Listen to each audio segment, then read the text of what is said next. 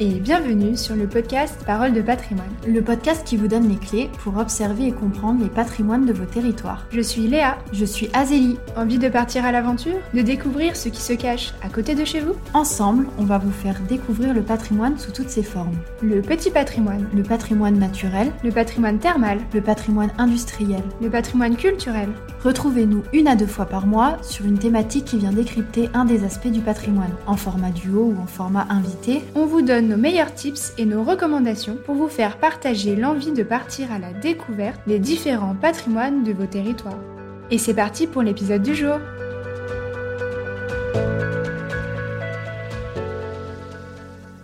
Aujourd'hui, on se retrouve avec Laetitia pour parler du tourisme durable et vous partager de nouvelles astuces pour aller explorer vos territoires et découvrir les patrimoines qui vous entourent. On va parler voyage local, label et éco-responsabilité. Mais on ne vous en dit pas plus et on vous laisse découvrir l'interview. Bonjour Laetitia. Bonjour les filles. Bienvenue dans Parole de patrimoine. Merci beaucoup d'avoir accepté notre euh, invitation. Bah, je suis ravie euh, d'être avec vous. Bah, nous aussi. Et du coup, aujourd'hui, tu vas nous parler de slow tourisme, c'est ça? Oui, tout à fait. Et eh ben, éventuellement, si tu peux euh, te présenter rapidement ton domaine et pourquoi tu es là aujourd'hui. Ok, bonjour à tous. Donc, je m'appelle Laetitia, je vis dans les Yvelines. À la base, j'ai une formation d'ingénieur en environnement que j'ai ensuite orientée dans le tourisme durable. Donc, je suis maintenant euh, spécialisée euh, dans ce domaine. Euh, j'ai été pendant trois ans auditrice conseil pour les labels Clé verte et Pavillon bleu qui sont des références dans ce domaine. Voilà, et puis ensuite, j'ai travaillé pour une petite agence de voyage où j'étais responsable production, où l'aventure à portée de main, en fait, était vraiment notre spécialité. J'ai pris beaucoup de plaisir à créer des séjours proches de la nature avec des partenaires locaux. Et ensuite, bah, j'ai lancé euh, mon entreprise euh, Ecovida en 2019, où j'ai plusieurs facettes dans mon activité, mais hum, principalement, j'accompagne les professionnels du tourisme dans leur transition écologique. Et j'ai aussi à cœur euh, de mettre en avant bah, des hébergements engagés. Donc pour ça, je travaille avec différents partenaires, notamment les guides Tao, Vaolo, où je peux référencer en fait ces belles adresses sur leur plateforme. D'accord, très bien. Et euh, donc, si tu es là aujourd'hui, c'est aussi pour montrer une autre forme de, euh, de voyager et de découvrir le patrimoine. Et d'ailleurs, si tu devais le, définir, comment tu définirais le patrimoine? Bah, C'est un terme euh, bah, qui, est, qui est très large. Hein. Pour moi, on peut dire que le patrimoine, c'est un héritage culturel que, que peut avoir un lieu, mais ça se trouve aussi bien en fait en bas de chez soi. Après, on pense aussi souvent en fait au patrimoine peut-être euh, au bâti mais il y a aussi enfin pour moi le patrimoine culturel culinaire naturel enfin voilà c'est vraiment très large comme domaine. Bah, merci de cette définition du coup qui qui renvoie à ce que tu dis aussi que le patrimoine peut être en bas de chez soi et qu'il a plein de formes. Et du coup on parlait tout à l'heure de justement des labels euh, des labels et, euh, et justement des hébergements responsables. Comment tu le définirais toi le tourisme responsable par rapport à tout ça? Alors, je suis pas une pro des définitions, mais en tout cas, euh, ma vision personnelle du tourisme responsable ou durable, enfin, chacun l'appelle un peu euh, comme on veut. Pour moi, c'est hum, un tourisme conscient en fait, euh, où on prend le temps de voyager, découvrir, s'imprégner des lieux, justement de l'histoire et, aller à la rencontre des locaux. Pour moi, c'est pas simplement consommer de la destination, c'est l'inverse un peu du tourisme de masse. Si je peux rajouter encore une chose, c'est que hum, le tourisme durable, ça peut commencer, comme je disais, en fait, euh, en bas de chez soi ou à l'autre bout du monde, et que c'est pas forcément la destination qui compte pour moi, mais c'est l'envie en fait euh, qu'on y met derrière. D'accord.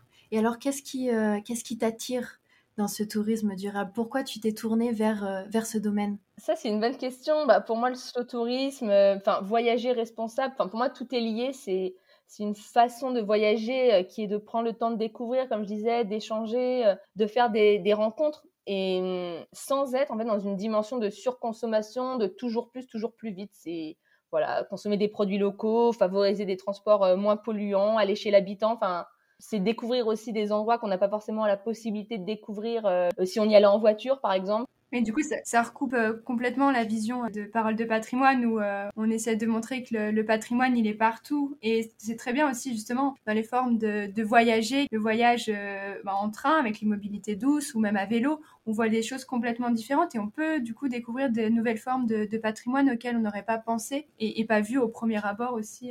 par exemple, même depuis la route ou en allant tout vite, on voit pas les mêmes choses qu'en prenant le temps de d'apprécier le moment et même les, producteurs locaux ou la gastronomie, comme tu en parles, c'est c'est une forme de patrimoine en fait. Mais complètement, c'est vrai que des fois on peut très bien passer le long de la route puis dire, enfin je me vois faire ça des fois dire, oh tiens au loin il y a un château ou quelque chose puis hop on passe sans, alors que voilà finalement si on avait fait ce trajet en vélo on serait sûrement passé euh, à l'intérieur du petit village et puis on aurait pu aller, euh, enfin voilà découvrir c'est vraiment euh, prendre le temps de de découvrir toutes ces belles choses qu'il y a autour de nous en fait. Et puis d'aller les d'aller voir ce qu'on voit, enfin voilà. Pour de vrai. Simplement au final. Et du coup, par rapport à, tout ça, si tu pouvais nous parler d'un lieu euh, qui te tient à cœur ou qui, qui, a, qui a du sens avec tout ce qu'on dit là? Ça, c'est un peu la question difficile parce que moi, des lieux, franchement, j'en ai des dizaines, des dizaines qui méritent tellement d'être découverts et euh, qui sont dans une démarche environnementale, mais aussi de partage incroyable.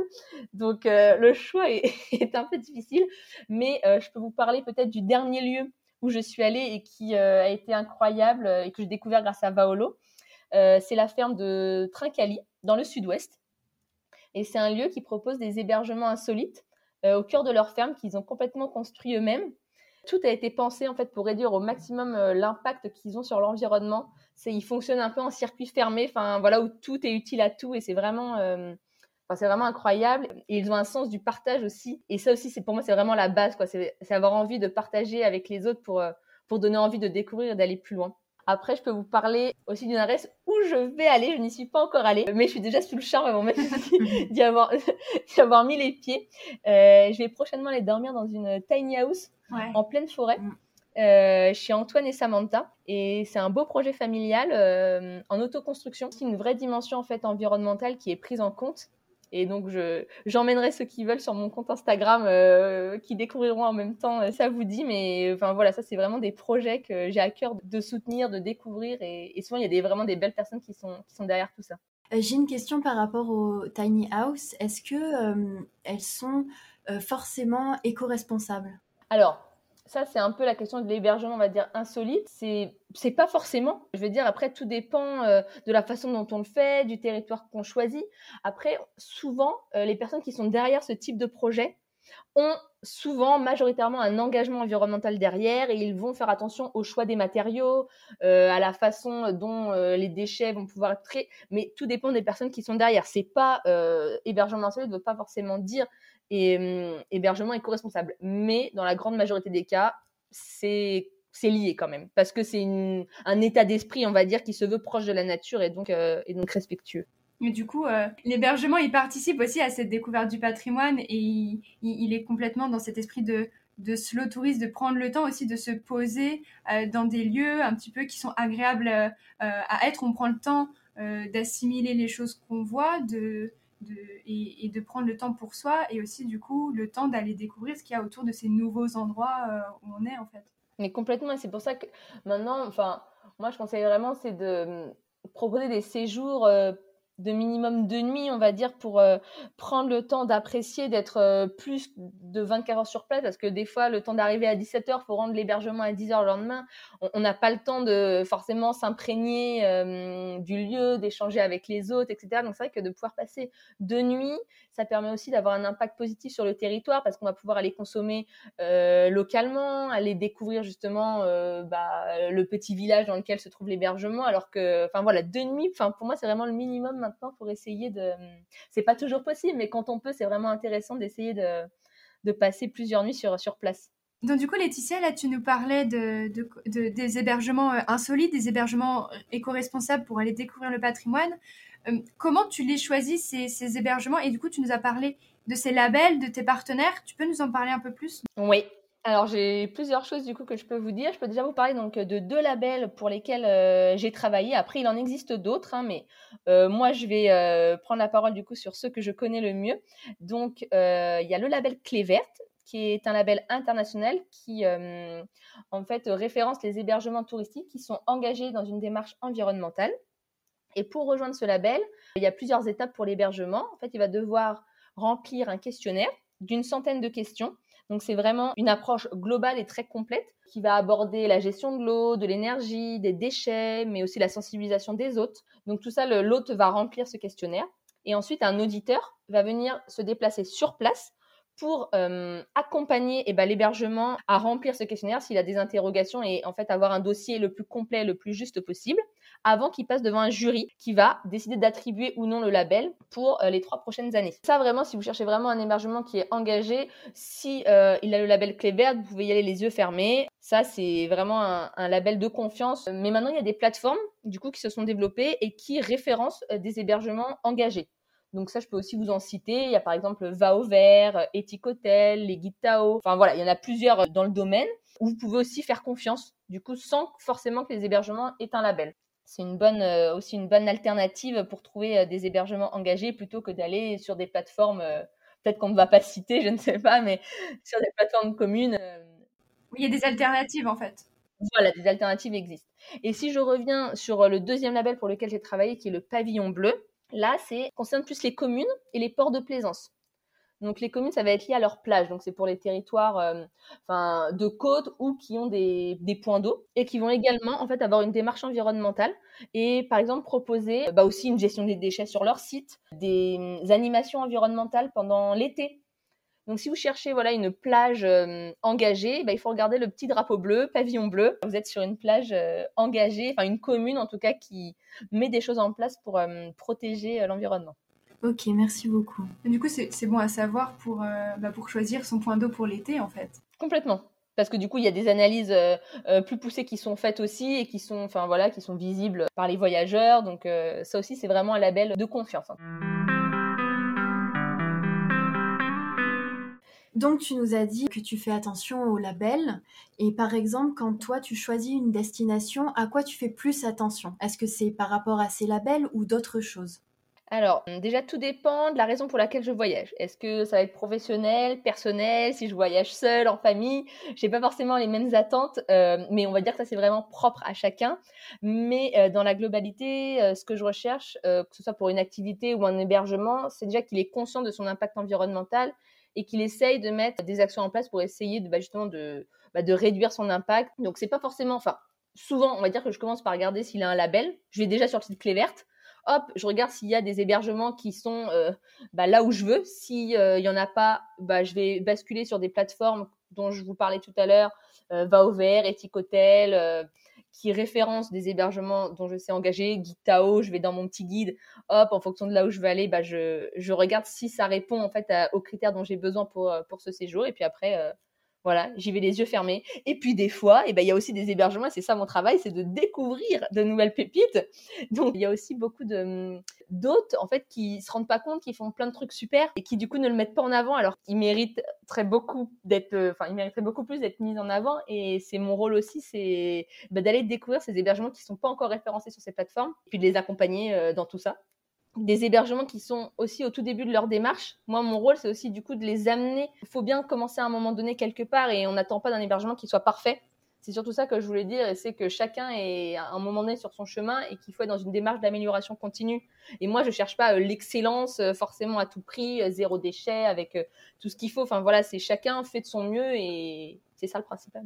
Oui, du coup, c'est un peu une phrase qu'on pourrait reprendre pour dire à nos auditeurs, chacun fait de son mieux pour aller chercher le patrimoine, qu'il n'y a pas de type euh, de pratique parfaite pour aller explorer son territoire et de tout, c'est aussi de savoir pourquoi on le fait et, que l'hébergement et, la destination et que tout ça mis ensemble, on peut le faire euh, bien, bien pour soi en prenant son temps de se poser et d'apprécier la destination, mais aussi en faisant attention au label, euh, à l'hébergement et à, à, toutes les pratiques qu'on met en place sur le territoire dans lequel on se rend ou même sur son propre territoire dans ses pratiques quotidienne d'exploration, on peut dire. Mais complètement, voilà, pour moi, c'est vraiment un tout. Et, euh, et, des fois, justement, je vais dans un hébergement, bah, par exemple, qui propose encore, je vais prendre un petit exemple, des produits euh, d'accueil individualisés. Hop, on va en parler à un moment donné, et puis il va me dire, je vais dire, bah, vous savez, vous pourriez proposer euh, des gels douche en grand conditionnement. ah, mais super, j'y avais pas pensé. Enfin, puis voilà, c'est en échangeant comme ça, puis hop, bah, il y a un petit progrès qui s'est fait, ou il le fera peut-être l'année prochaine. Enfin, mais c'est aussi en allant dans des hébergements qui peuvent au premier abord être moins engagés, mais qui n'en ont pas moins la volonté de, faire mieux. C'est ça qui est en fait euh, qui est intéressant. Oui, c'est l'état d'esprit dans lequel on est quand euh, on fait les choses, aussi bien pour l'autre que pour la personne qui, qui, se rend dans l'hébergement, en fait. Tout à fait. Et puis moi, je suis la première à non plus ne pas être parfaite, donc enfin. on peut pas. Voilà, pour moi, c'est vraiment pas un objectif en soi, c'est de faire de son mieux et d'avoir envie de, de rencontrer l'autre aussi. Oui, puis rencontrer l'autre, c'est chouette, je trouve, que, que, tu dises ça, parce que euh, le, patrimoine, il n'est pas que dans sa forme statique, il est dans sa forme aussi où on peut tirer des informations, des, expériences, et euh, avec l'échange tout simplement même de l'autre qu'on va rencontrer euh, dans notre hébergement, dans notre hébergement insolite, qui va pouvoir nous parler aussi du territoire à, côté, en fait, tout simplement dans cet échange de personne à personne. Mais complètement, parce que souvent, bah, c'est l'autre qui connaît le mieux son territoire. Et, au lieu des fois de fouiller euh, dans les magazines, il suffit d'aller euh, passer euh, un petit quart d'heure. et puis là, ils vont souvent, ils ont des pépites. Ah bah là, faut aller dans le petit coin. Puis c'est eux qui vont vous donner la petite randonnée à faire qui est pas dans le guide. Ça, c'est vraiment l'un des meilleurs conseils que je puisse donner, c'est d'aller échanger avec les autres. Et alors, justement, en parlant d'échanger avec les autres, est-ce que si on te demande comment le slow tourisme il permet de renouer justement avec les autres, avec la terre ou même avec la dimension euh, écologique, euh, comment, tu le, comment tu le définirais ça? Comment est-ce qu'on arrive à renouer avec, euh, avec toute la dimension des autres et aller à la rencontre des autres par le slow tourisme? Eh bien, je dirais qu'on est déjà plus dans une spirale de la surconsommation. Déjà, on sort de ça, donc on prend plus le temps de regarder, de discuter, de se déconnecter de son quotidien. Enfin, c'est déjà la base. Après, c'est différent pour chacun. Je me dis, chacun va le vivre à sa façon. Il y a plein, comme on disait, il n'y a pas de meilleure façon de faire du slow tourisme, mais il y en a plein. Et peut-être que je peux vous partager euh, un petit exemple. J'ai l'été dernier, euh, j'ai choisi de partir à l'aventure en bas de chez moi, en partant euh, faire du vélo, faire un bout de la Vélocénie. C'est une voie verte qui va de, de Paris au Mont-Saint-Michel, mais bon, moi j'en ai fait qu'un tout petit tronçon. Hein. Mais euh, enfin voilà, ce trajet, en fait, je l'ai fait en plusieurs jours à vélo, alors que j'aurais pris ma voiture. En deux heures, euh, je serais allée à mon point final. Mais en fait, moi, mon but, c'était pas la destination, c'était vraiment le chemin. Et du coup, sur ces quelques jours, bah, avec mon attirail à vélo, j'avais mon chien, bah, ça a suscité plein de questions sur tout le trajet, euh, des rencontres avec des gens, tu prends le temps du coup de partager, euh, le soir dans la chambre d'hôte, c'est pareil. Enfin voilà. Et pour moi, c'est ça, en fait, voyager de façon slow et responsable. C'est, alors, on n'est pas obligé forcément de faire du vélo, mais Enfin voilà, c'est une façon comme une autre. Et euh, moi, j'avais adoré cette expérience de partir avec vélo en bas de mes escaliers. C'était ça le début de mon aventure. Et sur quelques jours, sur la vélo, c'était une super expérience. Ah, c'est trop chouette. Et, euh, et, pour nos auditeurs, parce que tout ce que tu nous donnes euh, comme euh, conseil et comme recommandation, ça donne envie. pourquoi devenir un slow voyageur? Bah ça c'est pour moi les motivations elles peuvent être tellement nombreuses en fonction de chacun, mais moi je dirais que c'est déjà avoir envie d'être acteur du changement et être un voyageur conscient de son impact pour pouvoir en fait après agir positivement. C'est ouais, pour moi, je dirais que c'est voilà, c'est la base, être, être, conscient de son voyage et, et ne pas voir la destination finale comme le but ultime. Et c'est aussi, bah, comme on disait, enfin voilà, renouer avec la terre, avoir envie de réduire son impact sur l'environnement, faire des rencontres. Enfin voilà, pour moi, c'est tout ça. C'est vraiment un tout, quoi, en fait, comme tu l'as dit. Même au départ, on y revient, c'est euh, c'est vraiment un, un, tout et une pratique aussi qui est propre à chacun. Euh, chacun à son niveau, chacun à son rythme.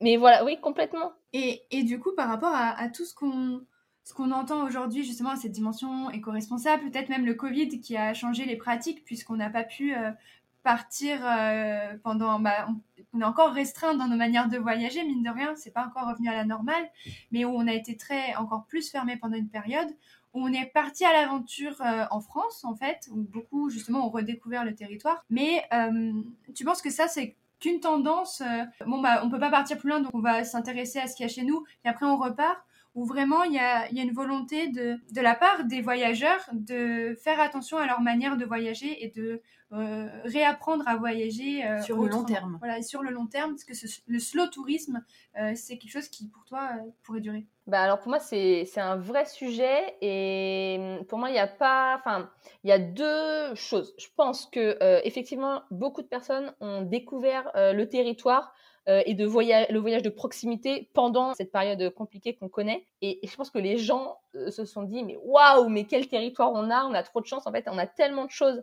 à faire en France, c'est incroyable. Je veux dire, on a la mer, la montagne, des paysages incroyables.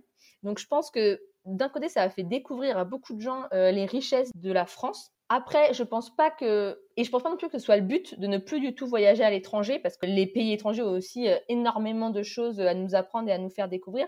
Mais effectivement, euh, je suis convaincue que c'est une réelle manière de voyager, Euh, il y a même plusieurs études dernièrement qui montrent que c'est une envie croissante de la population hein, de renouer avec la Terre, remettre les rencontres au cœur du voyage, prendre le temps de, découvrir des endroits plus reculés loin du tourisme de masse et tout ça. Donc ça, je pense que ça, ça, ça va perdurer, ça va même aller en, en s'accroissant dans le temps, mais pas forcément, enfin voilà, en France, mais aussi je pense que, mais même à l'étranger, voilà, les gens peuvent faire du slow tourisme en voyageant à l'étranger, c'est pas, c'est pas du tout incompatible en tout cas. Bah c'est trop chouette, du coup, ce que tu nous as dit, ce que tu nous as expliqué sur, euh, sur le, tourisme durable et sur euh, bah, justement comment partir à la découverte des patrimoines qui, des, territoires aussi bien proches ou lointains, comme tu l'as dit, à l'étranger aussi, mm. et, mais de le faire euh, en conscience et à son rythme aussi. Il n'y a pas de compétition voyageur parfait. juste aussi, c'est apprendre à. Enfin, je sais pas si, tu es d'accord avec ça, mais apprendre à aussi prendre le temps pour soi, prendre le temps pour les autres, prendre et du coup, prendre le temps pour la planète, en fait, c'est un, lien qui est complètement. Euh, c'est ce qui définit le tourisme, c'est de prendre en considération l'autre, l'environnement et, soi-même. Mais complètement, bah oui, ça rejoint tout à fait, ce que je tout à fait en accord avec ça. voilà l'heure des questions du tac au tac. Euh, nous allons poser donc euh, des, des, questions avec un choix parmi euh, deux réponses possibles. Est-ce que tu es euh, partante? Je suis prête. C'est parti. France ou étranger? France. Train ou vélo? Vélo. Randonnée ou VTT Randonnée. Gîte ou auberge? Gîte. Montagne ou campagne? Montagne. Voyage itinérant ou localisé? Itinérant. Toilette sèche ou douche solaire? Toilette sèche. Compost ou récupérateur d'eau de pluie? Compost. Est-ce que tu aurais une spécialité culinaire à nous donner? Des pâtes au pesto. Allez, on prend. Vous partez en Italie. voilà. Et euh, un coup de cœur. Cœur, euh, ça c'est dur ça. Comme ça, j'en ai tellement des coups de cœur que. Un coup de cœur, un lieu? Je pourrais dire la forêt. Et pour conclure, du coup, est-ce que tu peux nous partager euh, une citation, une recommandation, quelque chose qui, bah, en lien avec notre conversation, on va dire? Bah écoutez, je pourrais peut-être terminer en vous proposant euh, deux citations qui me parlent beaucoup. Euh, la première, c'est une citation de Gandhi. Soyez le changement que vous voulez voir dans le monde. Voilà, pour moi, il ne faut pas attendre d'être parfait pour faire les choses et surtout pas attendre que les autres le fassent. Je pense que le changement par l'exemple, c'est pour moi la plus belle manière en fait d'embarquer les autres avec nous dans l'aventure et surtout pas par la culpabilisation. Donc voilà, j'essaye de me rappeler cette phrase assez régulièrement. La deuxième citation que j'aimerais vous partager, c'est On protège ce qu'on aime et on aime euh, ce qu'on connaît de Jacques Cousteau. Et c'est pour ça que je pense que le tourisme, c'est un moyen essentiel de protection de notre planète car euh, il invite à découvrir euh, et donc à aimer de nouveaux horizons et, et ensuite on a envie de dépasser des montagnes pour le protéger une fois, une fois qu'on l'a découvert et puis, et puis aimer. Donc voilà. Ah, c'est trop chouette. Parfaite conclusion. Merci beaucoup, Laetitia. Est-ce que, du coup, pour finir, euh, tu aurais une référence, un livre, un film à recommander pour aller pousser cette, cette euh, notion, en fait, de ce, le tourisme bah écoutez, moi je peux vous recommander euh, le dernier guide Tao pour lequel j'ai eu la chance euh, d'écrire euh, une bonne partie. Donc si vous cherchez des pépites d'hébergement engagé, mais aussi des associations pour lesquelles vous pouvez vous engager, des idées d'activités, bah franchement foncez, ça s'appelle 2000 idées et adresses pour voyager engagé partout en France. Donc vous serez sûr de, de trouver votre bonheur. et pour l'avoir en ma possession aussi, je le valide complètement. Merci beaucoup Laetitia. Bah, c'était franchement un, plaisir et c'était une première pour moi. C'était top, c'était super euh, enrichissant et intéressant. Donc, euh, bah, au plaisir. Et bah une prochaine les filles. Retrouvez-nous pour la suite sur toutes les plateformes d'écoute et en vidéo sur notre chaîne YouTube Parole de patrimoine. Vous pouvez aussi nous rejoindre sur nos comptes Instagram Voyage en Canap et Philosélie et souscrire à la newsletter du podcast pour ne rien rater de l'aventure. Et si vous avez aimé cet épisode, n'oubliez pas de nous laisser votre avis.